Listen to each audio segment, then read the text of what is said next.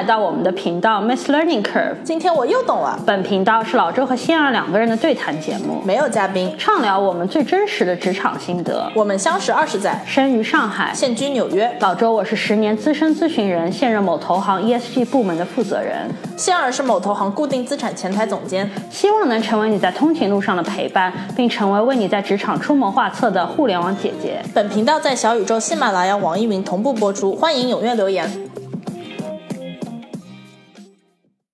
哇哦，大家好，我是仙儿，我是老周。那今天我们想说一下在 ESG 这个领域找工作的这样的一件事啊。那熟悉我们的听众朋友们可能也知道，就是我们因为老周是在呃投行里面做一个 ESG 的负责人，所以我们频道其实有做过好几期跟这个新能源啊、ESG 啊、碳中和啊这样有关系的的一些讨论。然后我们后来就是，其实呃不光是有一些听众朋友们，甚至其实有一些比较大的平台。可能就是可能做这一块的频道还不是很多吧，我个人觉得啊。然后那些平台其实有那个呃关注到我们，对，关注到我们。然后他们就是也会经常，我们经常被那些平台问到的问题啊，是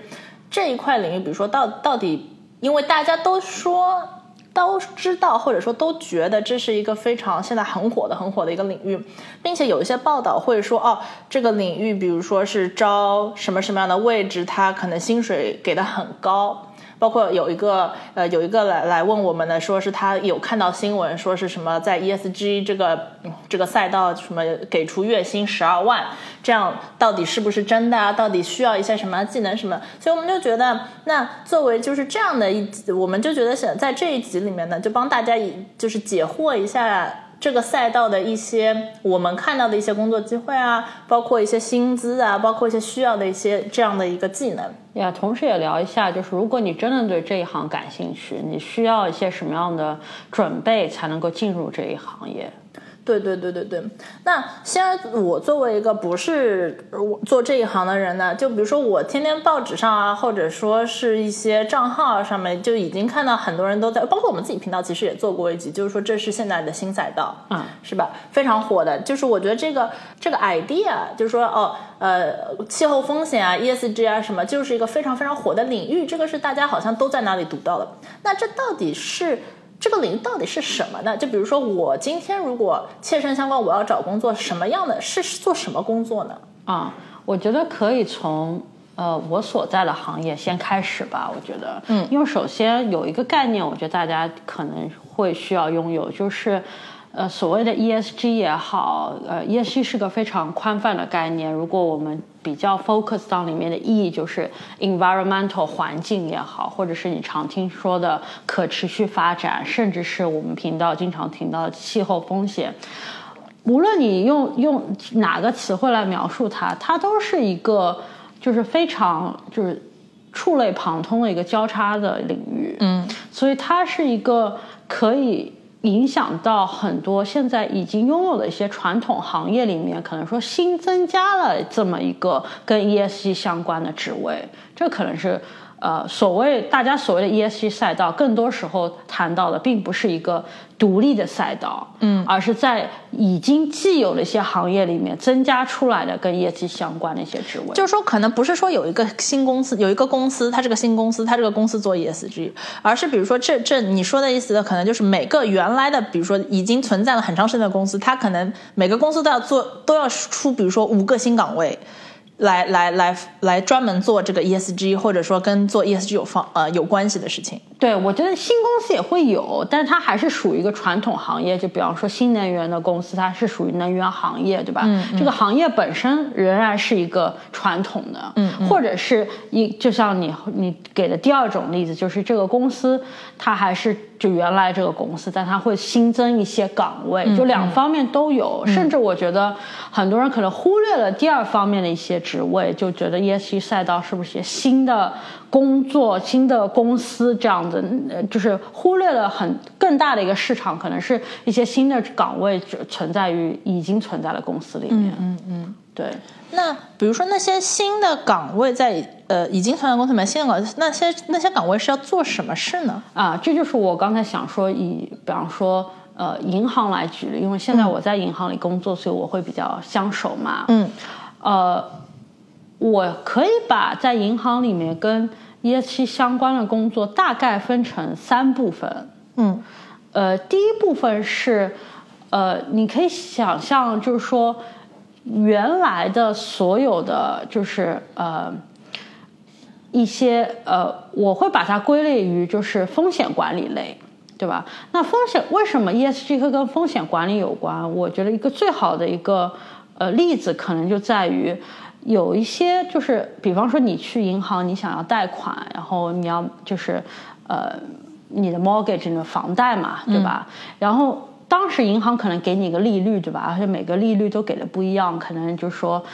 更多那个利率相关是跟现在的整个呃大环境相关，也跟你个人个人的信用相关，嗯，对吧？那未来的世界，越来越多的银行可能会也会问你，比方说你的房子它所所处的区域，它可能说非常细啊，就是说你的这个这个房子，比方说它是哪一年建的呀？它是用什么什么结构建的呀？它那个呃地址到底会不会在一个比方说高那个气候风险的区域，或所有这样，就是它可能通过这些因素来。进一步调节你的贷款的利率，因为这个可能现在就有一些是包括呃呃，尤其是在美国，可能就是说是洪水会多发的区域，好像是有一些调节，因为不是。呃，Sandy 啊，什么之前有聚光洪水，宽泛现在它没有，就是说，只是说你在不在一个高发洪险区，未来它可能会非常的细致，包括你们有没有 basement，你有多少个地下室，对吧？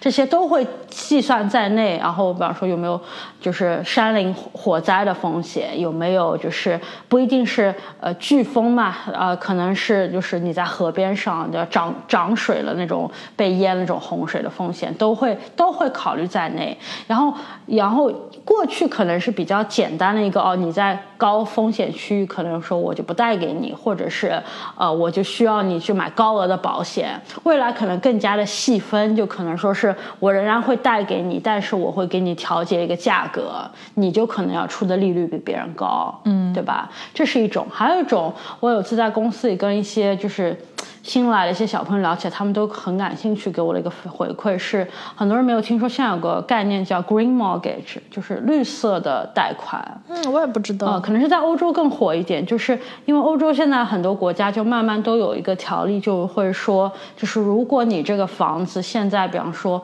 呃，用电啊、用能啊都是。呃，大户的话，它有个评级，就是 A to F 这样的。然后，如果你是这样一个大户的话，你未来的就是某一个时刻，可能就你就不能够再让你在那个租赁市场上，就是租给别的租客，或者是甚至是不能再让你就是在买卖房屋买卖市场上卖给别人，对吧？那这是你现在的一种房屋，那跟它相对应的就是 Green Mortgage。如果你买的是一个已经被改造过的一个房子，比方说它已经引进了更好的隔热啊，它是个太阳能供电啊，甚至其他的一些就是跟这些就是节能有关的一些措施，你已经采取了的话，或者是甚至是你这是个新房子，它在建的时候，它考虑到的材料啊、建筑的方法啊，未来呢都是非常可持续的。那你这个房子你能够贷到的一个款，就可能就是啊，贷到的那个利率就可以给比别人低，嗯，就会直接的好处有。对对，就是两方面都。可能有一一个是那个灾，如果是灾难性，你利率会高；一个是如果你这个房子本身就更节能的话，那它可能就利率会低。嗯，对，这这是银行中一个部分。那你能想象到的是，肯定背后有人在计算这样的一个。利率吧，有无数的模型要在那儿，对吧？对吧？这其实就是很多风险部门在做的一件事情，就是把原来没有计算在银行风险模型里面的一些东西反馈到它的一些呃风险的一些计算当中，然后最后反馈给就是呃客户的可能就是啊一些我们的一些借贷的一些决定会进行改变，对吧？这是一方面，一大方面。那。第二方面也是大家经常能够看得到的，就是很多银行都都有宣布说自己要就是投一大笔钱啊，叫 sustainable finance，就是可持续的金融吧。对吧？就经常说，比方说我呃有两两种投资类型，大概率分成一种是银行拿自己的钱去投资，就更像一种 VC 一样，我我我投一些就现在的中小企业新兴的 startup in 在那个新能源的这个领域，比方说很多很多呃投资于啊，比方说现在那个 solar panel 太阳能那个供热或者供电，对吧？这个投资非常多，offshore wind farm 就是呃。呃，那个风能发电，对吧？就是投资这样的一些新兴的公司，这这是一一部分。另外一部分更大的是说，啊。有很多的既有的公司，比方说像现在的石油产业，Shell、BP，他们这些公司就是现在我们已经有很多的业务跟他们，比方说帮他们发债啊，帮他们发股票之类的这样一些业务。那过去我们在进行发债、发股票这个业务的时候，可能并不会真的去衡量你，就是除了就是你经营范围内利利利润以外的一些科目，但现在还会衡量说你的这个通过发债。拿到的资金，你会不会用于一些，比方说 transition 啊，就使得你这个你这个现在的行业可以我走更可持续发展这条道路，对吧？如果你的钱是投在那些领域的，那我们愿意更加大的我们的投资，或帮你发更多的债，对吧？或者是在发债当中给你一些，比方说优惠，对吧？但当然这些都是有条件的条件。条件就是你有没有按照你说的那些呃可持续的那条道路在进行，对吧？所以这部分市场也非常的大。那这当中也有就是如何来寻找哪些客户是更值得投资的，对吧？还有包括你寻找到之后还要有一个长期的一个，你有办法去看它是不是真的有呃就是。做的有他说的这么好听吧？能够继续 monitor，能够有有一个评估。啊，对，就是这样的一个一个工种，就这个在银行中也非常的，现在也非常的火热，甚至我觉得这这方面，我觉得未来可能工作也会不断的呃增加，对吧？然后当中还有第三种，第三种是呃，其实是服务于我刚才说的如何呃，因为在一个银行，你如何才能够就是识别哪些客户更可以，就是呃，更可以走上可持续发展的道路，或者是，其实你要回答的一个问题是，呃，哪些银的客户他的在可持续发展这个方向的一个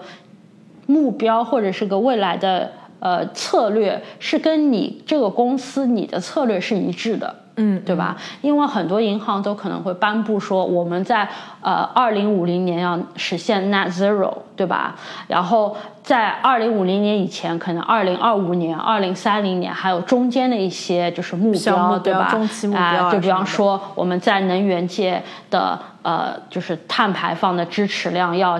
减低百分之三十左右，就。自己会有一个目标，所以我们需要的是衡量以及计算我们这个目标和我们所投资的客户当中呢这个目标的是一致性。那就有这么一个部门，他们主要计算的就是，呃，这里可能比较 technical 一点，感更感兴趣的伙伴可以去听我们频道之前有有给大家介绍，比方说如何计算每个公司的碳排放。但这里就牵对金融行业就牵扯到一个，就金融行业本身的碳排放是不是很高的？啊，就是多半来自于，比方说公司的车，对吧？因为不是制造，也不是真的做一个实体的东西。对，然后公司用的电，对吧？这些是我们直接的碳排放。对金融行业来说，比较间接的，但是非常重要的一个碳排放的指标，是我们给出去的钱，让别的公司产生了多大的碳排放。那就是。这个部分的计算其实是非常的复杂，因为你你还得去了解对方公司的它一个，比方说它的一个产品的分布是怎么样的，它一个地区的分布是怎么样，它的供应链是怎么样的，对吧？它的产能是多少？它现在有没有投资到一些就是绿色环保一些项目当中？要你要了解这所有的一切，才能够有个比较好的计算。所以计算这个部分的一个也是一个非常大的工作量，也是。第三种的这种工种，我就是我会把在银行当中从事 ESG 大概率会分成现在这三种。嗯，那我觉得你刚才说的是更呃专注于银行嘛？那比如说如果是不不知道你有没有这样的一些接触，比如说，因为比如说银行以外的一些，呃，包括老周，我知道你之前是咨询业，那包包括可能就是也有很多就是实体经济产业啊什么，呃，因为有的时候我在那个领英上。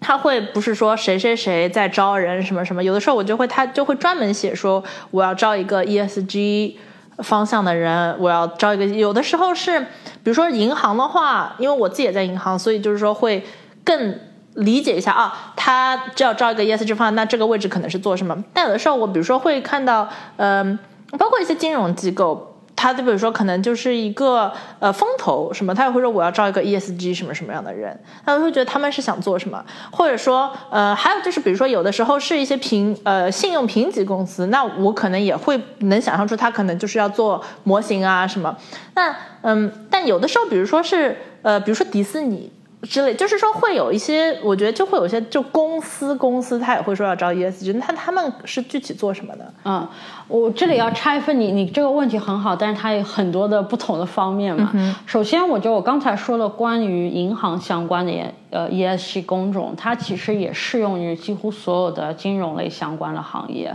包括保险业，包括呃基金公司。呃，或者是 VC 之类投资类，我觉得它基本上都涵盖了他们需要的一些工种，可能有有一些内部的调节，但总体来说，他们也更多的是希望说创造一些跟 ESG 相关的新的一些投资的机会，同时规避一些现有产品里面 ESG 的风险。嗯，主要就是因为啊，但这个很 make sense，因为主要因为这一整个大领域说白了就是说钱要投在哪里。对对吧？对，以及现在的一些对资产的定价是不是要进一步的调整？嗯嗯，就基本上是这样。嗯呃，然后你刚才提到了一些服务业的，就比方说像咨询公司啊，我我的老本行，还有一些像评级公司啊，就是这些 professional service 的行业，我觉得他们更多的是充当了一个就是有种 vendor 的感觉，因为你我们刚才说了很多的，包括重新定价，包括计算碳排。放都需要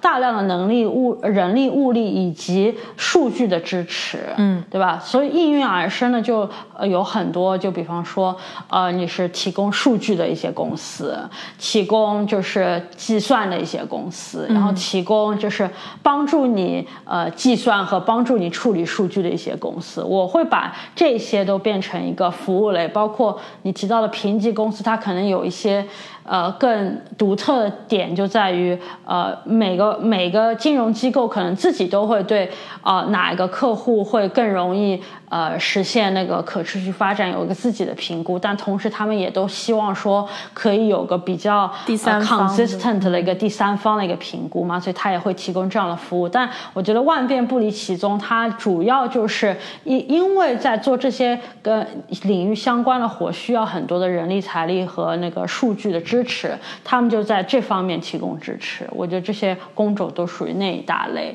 那最后你提到的一大类就是实体经济嘛，对吧？我觉得实体经济，我我我这里，我我知道很多时候我们提到新能源的时候，大家可能最容易想到的一个实体经济的行业就是电车，嗯，对吧？有特斯拉，包括现在很多就是呃国内的电车也非常的火，对吧？但电车之所以火的原因，其实我觉得当中很大一部分原因是在于，在所有的未来，就是从金融。业要往那个实体经济投的关于可持续发展的钱里面，现在科技最成熟的、最能够高大量的量产的一个行业，就是在电车业。就这并不是说电车业是未来这个。ESG 好呃，在实体经济里面发展最好的，也不一定是那个那个未来发展成长空间最大的。很多行业其实现在之所以你没有看到大量的资金涌入，所以也没有大量的人才的需求，原因就是因为现在可能技术还不成熟，对吧？呃，包括我们之前曾经聊到过的行业，像就是呃水泥业啊，或者是钢铁业啊，这些其实。都是未来的一些需要克服的课题，比较好的一个，我自己觉得一个可以帮助普通人来看到底哪些行业未来可能说十年啊、二十年会有巨大发展呢？在我们就是平时金融业会有一句话叫 “follow the money”，对吧？就是你看钱是往哪里流的。对吧？我知道那个 IEA International Energy Agency 国际能源署，就是最近发表了一个文章，基本上就列了说，从现在到二零五零年，呃，到底是哪就是全球对 ESG 来说的一个投资的缺口是多少？那这个数字非常惊人，是五兆亿每年。从现在到二零五零年，然后当中你可以看到，大概可能百分之就呃每年两兆亿左右是需要直接投到，就是呃。电力业的能源类就是能能源类，就是比方说风能啊、太阳能啊，或者是 hydrogen 的一些就是造能呃能源，对吧？而且还有包括就是比方说你就是未来可能需要更多的电池的呃电池的储能，对吧？以及你现在的电网需要进行一些改造，这些全都算在那个两兆亿里面每年啊，然后。呃，其次的话，就是交通业也的确是非常的火爆，就是可能是一个兆亿是在交通业，但是这里的交通不是单单指电车，还有就是航空用的可持续的那个航空的。啊，汽油、石油，然后包括你国际的航运 （shipping） 这长途的航运用的油，包括你长途的货车用的油，这些所有的都在那个 transportation 里面，交通业里面，对吧？还有一个经常被大家忽略的，可能是那个刚才我有提到，就是房屋。就其实房屋就是是因为有供电的需求，也有供暖的需求，是一个非常大的就是排放的这么一个行业。就是就在从使用的角度来看的话，所以就是有未来有很多的需求是怎么样通过呃建造或者是改造旧房屋式的，就是房屋里面的一个就是得到一个降能减排这么一个呃需求，这个也是一兆亿呃一。一兆亿一年，就所以，如果说你那个报告非常的细节，我觉得感兴趣的人，你可以再往里面去看细分那些行业，你去看到说哦，如果说大家说所说的在二零五年真的能够达成 net zero 的话，那这些钱都必须要投进去。那如果有钱投进去，就会有更多的岗位，对吧？也会有更多的人才的需求。所以这个可以给你，如果你有些听众可能现在还比较年纪小，还在一个比方说要。也能够选择未来的一个行业啊，或者是未来的一个求学的发展的话，这个也是个很好的一个参考。嗯，那既然有这么多行业，那可能我下一个问题可能是就是大家其实最最关心的问题，就因为。有各种就是网上众说纷纭啊，是之类之类，就是看到，特别是看到一些 headline news，就是说是跟 ESG 有关的岗位，它就是非常高薪。对，就像我刚刚说，就是有，我记得就是有有看到就是什么什么月薪十几万什么的这种嘛。因为那这个作为一个行业内部的人，这个行业是真的就是说是给的钱特别多吗？还是就实际是什么样的？就我能了解到的是，呃，在更多的是北美这个市场，但是也像先提到的，就我们在跟别的一些平台交流的时候得到的一个结论是，呃，有点意外的，就是我们在这里看到了一些很多的呃情情景跟国内也非常接近，对吧？那我我就聊聊北美这里的情况，就其实从人才的角度来说，在在北美，就是 ESG 方面的人才也是非常的紧俏的。嗯，就有很多的猎头会打电话来问我，包括有猎头帮助我在寻找人的时候，也会跟我说这个是非常的困难，找不到这相关的人才，对吧？因为大多数，因为因为大多数的人才可能就是没有这方面的相关的工作经验。对吧？呃，所以我我的一个经历是，我觉得就像你说的，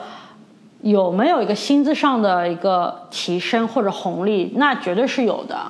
呃，但是可能没有很多人传的那么夸张。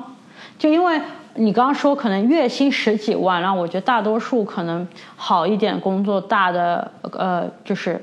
超一线城市的白领，可能月薪两三万，已经算是比较不错的工作了。就是没有说翻个五倍，对，就可能没有到这种翻五六倍的感觉。那我我我接触下来的感觉大概是，如果说你平时跳槽，你可能会涨薪二三十个 percent 的话，那可能如果你能够跳到一个新领域，像 ESG 这样，你你如果你而且你个人谈判能力也比较强的话，可能可以谈到一个五六十百分之五六十的一个提升。就这样的一个提升是。绝对有可能的，对，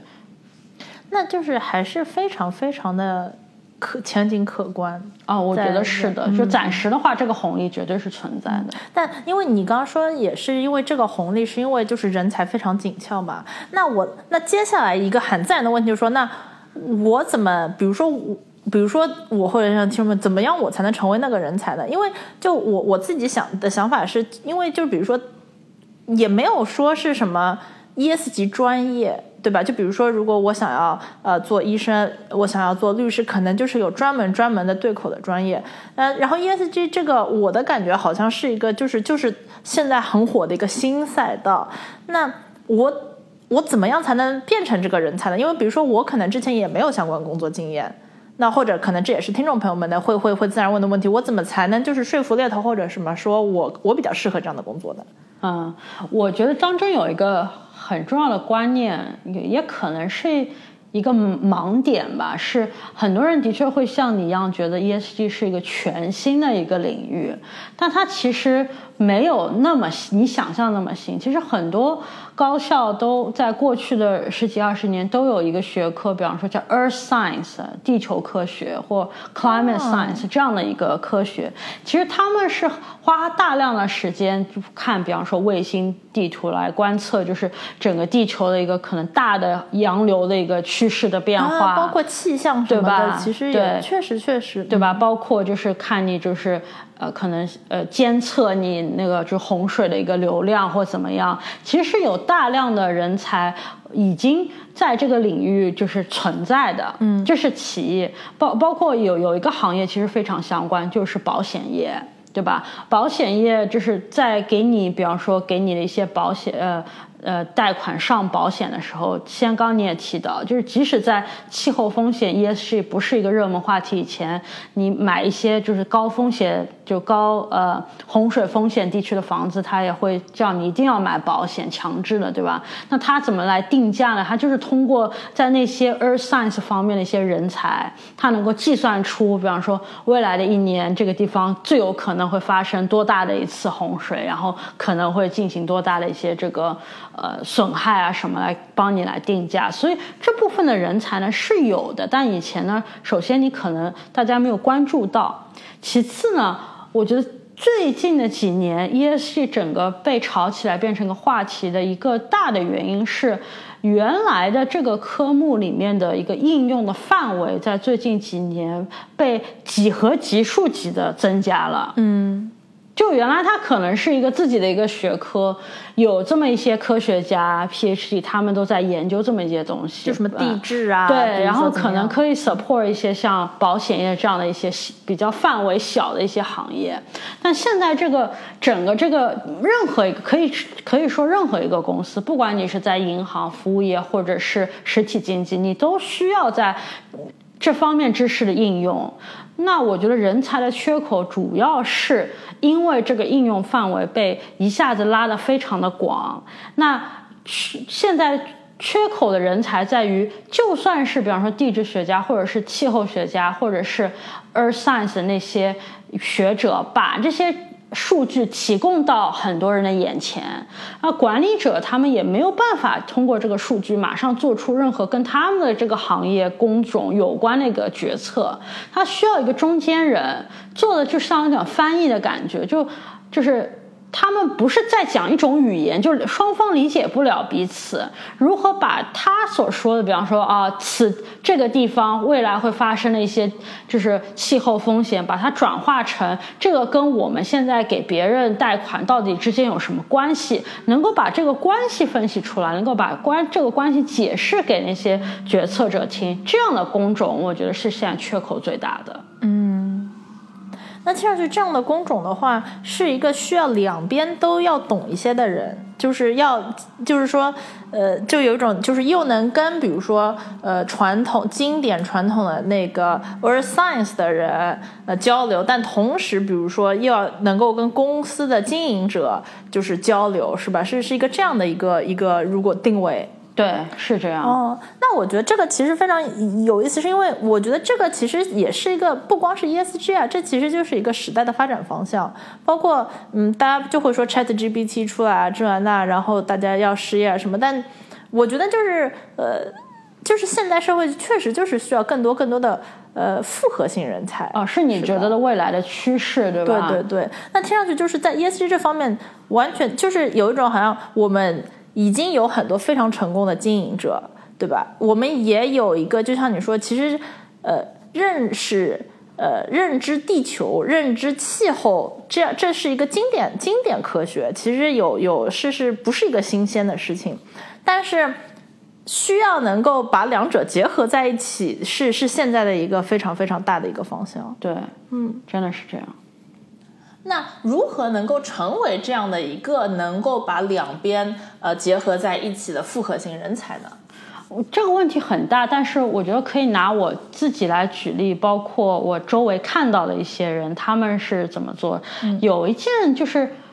还让我就是感触颇深的一件事情是，我会觉得说，哎，现在有个新的工种出现了，应该很多，比方说。刚毕业的小孩子，就是想在求职的时候还不知道自己想要走哪个方向，或者是较为年轻的，然后一些人可能可能会对这种新鲜的科目更感兴趣，或更想要说啊，我要不要去考个证啊，或学习一下这方面的知识，我可以可以胜任这么一个新的领域。我觉得这个很正常。让我有感触的是，我我听说我知道一些在。呃，公司里现在非常资深的，甚至在这种董事会里面担任重要。呃，工作的人，他们也会在课不是在课余，在他们闲暇的时刻，也会去考这方面的，就是 ESG 相关的一些证书，就想要让自己，就是因为他们考证，我可以想象，肯定不是为了找一份更好的工作，就肯定不是为了刷简历，对，因为他们已经是在金字塔尖的人了，就是在董事会里面的人，他他们不需要这个来证明自己的能力。我觉得对他们来也考证更多的是一个让自己系统化的了解这。方面知识的一个途径，嗯，这就是我想提到的一个我我个人的经历。这个熟悉我们频道听众也知道，然后西安也知道，因为我是拉他入坑的那个人嘛。就当时在我本来是一个从事咨询，但是更偏向于一个就是呃为银行压力测试建模这么一个角度的一个工工种。然后我我接触到 ESG 也是从建模的这个角度，但我很快就觉得说 ESG 比建模要整个这个范围要广，应用的范围要广非常非常的多。然后我当时觉得说，如何才能够很快的，就是理解到，包括可以让自己可以开始更。呃，professional 的聊到这个话题，最好的一个途径可能就通过大量的系统性的阅读。那我找到的就是通过呃考那个考证的一个方法。当时我们报考的是那个 GARP 的一个 Sustainability and Climate 呃 Climate Risk，对吧？就可持续发展和气候风险。然后我我看中它，呃，非常坦诚的可以跟大家说是两个原因，一个就是呃当时这个证书非常的新，对吧？就我觉得如果说你呃我我本身我觉得自己不算一个考证狂魔，就 for the sake of 只是为了得到一个证书的话，对我的吸引力不大。但是如果说可以在这个新的证书刚被提起来的时候，就可以拥有这样一个，可以说我是哎这个领域上呃最先拥有这个证书的人，我觉得可以可以吃到可以说。螃蟹吧，对吧？第一批吃到螃蟹的人，这是对我一个很大的一个吸引力。其次，我觉得还有一个很大的吸引力是，我当时是有认真阅读他的这个考证，他有个阅读书目嘛，他这书目是怎么编写的，他也非常的公开，他就其实跟你列的那些阅读书目，所有的都是在网上公开可以找到的论文。就理论上来说，你都不需要付这个考试的费。他因为他那个已经列好了，比方说是哪个作者哪一年写的哪一篇论文，你可以自己就可能会花点时间啊，这么五六十篇，你就是上网把这些论文都给下载下来，自己阅读了，其实也就是可以的。但我觉得老实说，大家可能都有工作，也比较忙，就很难，就需要有一个这么机制来逼着你，然后可以。通过就是系统性的阅读，然后它的编写的也很好，我觉得，因为就像我说的，我可能接触到的是建模的那一块，它里面也有提到一些就是金融的模型啊，怎么跟那个气候风险的模型当中有一些那个交叉嘛，对吧？是有提到的，但是它的范围远广于它，呃，它可能先是说服你为什么。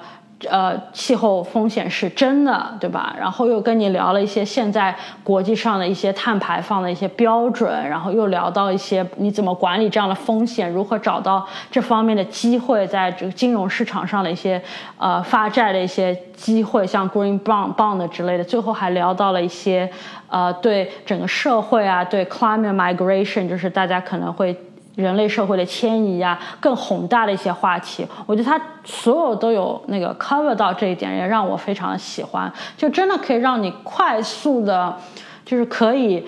聊比较系统性的聊这样的一个话题。那我我这里我再重申一下，也不是说推荐大家一定要去考这个证书。我我更想要说的是，就是。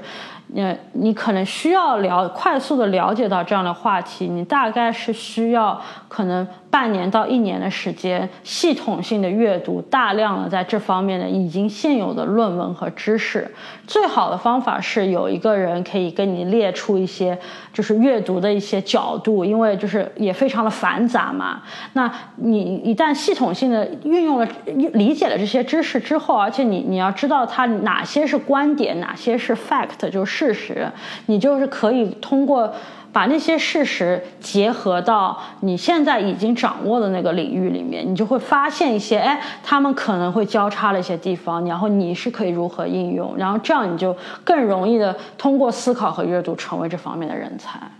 对对对，我也可以，我也可以说一下，因为当时我是通过老周知道有这样的考证的一个机会，然后我当时完完全全想的是一模一样的事，就是在我心目中是两两，也是两点，也非常相像，有一点点不一样，是因为我是觉得要嗯。认知任何新领域，肯定就是要有一个最少的时间要花下去的，就不可能说任何人都不可能说花一个小时啊变成一个在这个领域上的专家。然后，所以对于我来说，就是说正好是一个比较有机制的嘛，就是他可能，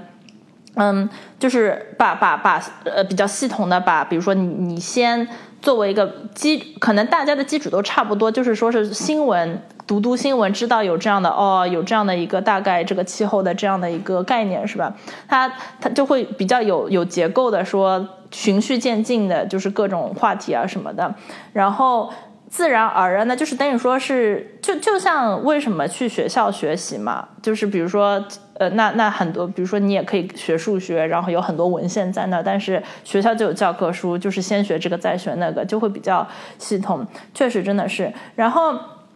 嗯，第二个我觉得，呃，也就完全就等于说，他正好把所有需要的东西集中起来了，所以总的来说，可能就是花费在等于说，可以把这个时间都花在比较有效率的去去，比如说读他最后。他已经整理好的东西，而不是说去，比如说网上搜这个搜那个啊，什么什么之类的。我当时是是是是，确实真的是因为这两点，而且呃，总体来说，我觉得那个效果是非常好的。就是我我是真的觉得学到了东西。那那你现在先，我想问一下，因为你不是专业在那个 ESG 领域工作，但是。你也拥有了 ESG 领域的一些知识，那它在你平时生活中有用吗？会会变成你现在的一个，比方说你的一个闪光点吗？有给你的现在的职业加分吗？嗯，我觉得可能实就是说确切的加分很难说，因为毕竟我不是做这个领域的。但是我觉得我可以说两点，我觉得是切身实实际我体会到的。第一点呢是，嗯，